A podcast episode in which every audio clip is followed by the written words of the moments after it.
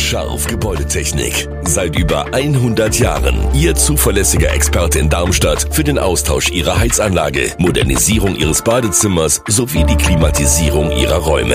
Erwarten Sie mehr von uns, als Sie es gewohnt sind. Scharf Gebäudetechnik.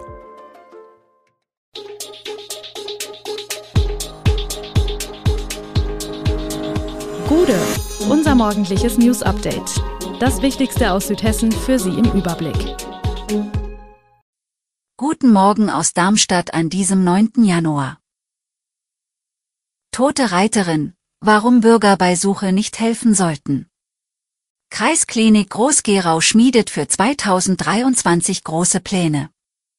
Großumstädter Buchhandlung sucht Nachfolger. Wie eine junge Darmstädterin ihr eigenes Unternehmen aufbaut. Das und mehr gibt es heute für Sie im Podcast. An der Suchaktion in Zusammenhang mit der später tot aufgefundenen Reiterin in Modautal in der Nacht zum Freitag hätten sich Bürger gern beteiligt und sich deshalb an die Polizei gewandt. Das teilt das Polizeipräsidium Südhessen mit. Die Einsatzleitung des Präsidiums hatte bewusst auf den Einsatz von Freiwilligen verzichtet. Für den Erfolg der Suchaktion seien koordinierte, aufeinander abgestimmte Maßnahmen zwischen Einsatzkräften von Polizei und Feuerwehr, Fährtensuchhunden, dem Einsatz einer Drohne mit Wärmebildkamera und des Polizeihubschraubers unerlässlich gewesen. Insbesondere der Einsatz der Wärmebildkameras erfordert ein koordiniertes Vorgehen, da die Piloten sonst unzählige Wärmequellen ausfindig gemacht hätten, heißt es weiter. Hierzu zähle jede Person, die in diesem Waldbereich unterwegs ist. Eine Unterscheidung zwischen der Vermissten und den Suchenden wäre nicht mehr möglich gewesen, erläutert das Polizeipräsidium.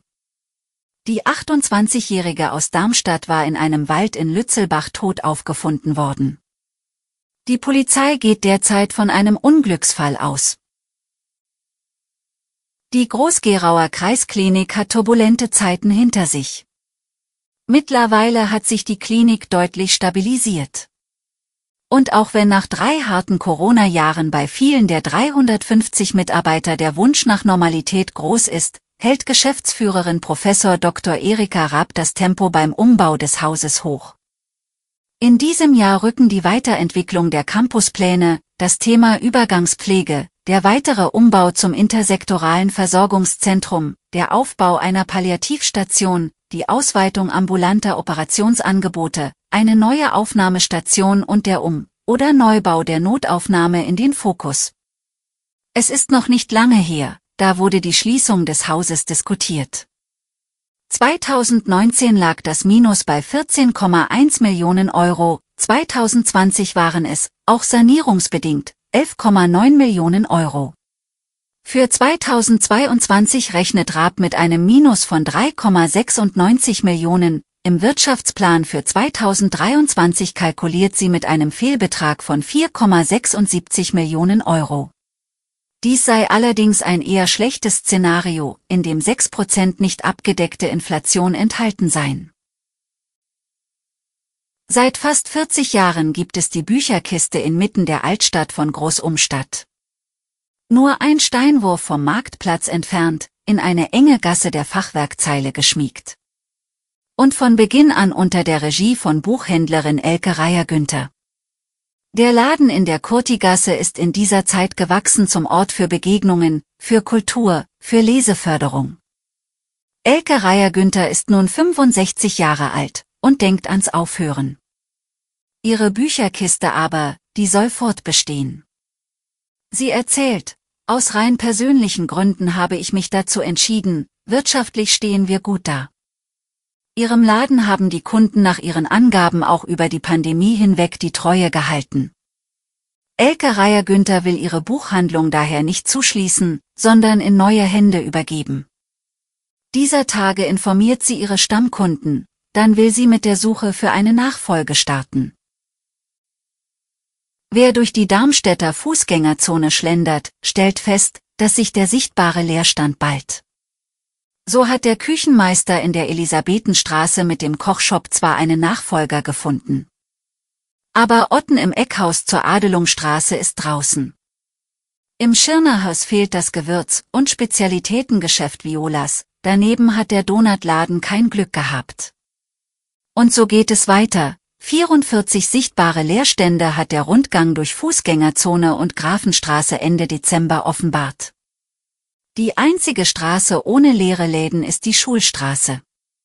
Das Konzept der Interessengemeinschaft funktioniert. Zur Rettung der City ist fürs Frühjahr ein Entwicklungskonzept angekündigt. Diese setzt darauf, dass die Innenstadt die Bedürfnisse Handel und Versorgung, Arbeitsvielfalt, Muße und Kultur, Teilhabe, Wohnen sowie Mobilität zuverlässig erfüllt. Die Erdgeschosszonen sollen mit Gastro und Handel einladend für Besucher sein, Leerstand könnte mit Kultur gefüllt werden. Pop-up-Stores von der Kulturstadtkantine über das Seekontant Kaufhaus Kagel bis zum Heinerliebe Store weisen den Weg. Wir bleiben in Darmstadt, eine Doktorarbeit schreiben und gleichzeitig ein eigenes Unternehmen gründen. Die 25-jährige Michelle Lukas hat das geschafft. Ihr Food-Startup Piece of Joy bietet seit Dezember süßes Linsengranola als Alternative zum Müsli aus Getreideflocken an. Von ihrem Einfall bis hin zum fertigen Produkt war es ein langer Weg, den sie größtenteils alleine bestritten hat. Gerade gegen Ende war es sehr herausfordernd, berichtet sie. Es ist schon ziemlich viel Bürokratie, ein Gewerbe anzumelden. Zuerst sicherte sie sich europaweit die Namensrechte für Piece of Joy, zu Deutsch Erbsen der Freude. Mit den Hülsenfrüchten hat das Ganze angefangen.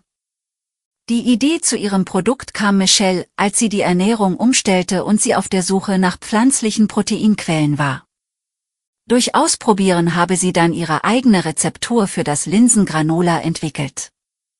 Unterstützt wurde sie dabei auch von ihren Eltern, die nicht nur Testesser, sondern auch Sponsoren waren. Um eine GmbH wie Peace of Joy zu gründen, benötigt man nämlich 25.000 Euro Startkapital. Alle Infos zu diesen Themen und noch viel mehr finden Sie stets aktuell auf echo-online.de. Gute Südhessen ist eine Produktion der VAM von Allgemeiner Zeitung, Wiesbadener Kurier, Echo Online und Mittelhessen.de. Redaktion und Produktion die NewsmanagerInnen der VAM. Ihr erreicht uns per Mail an audio.vam.de.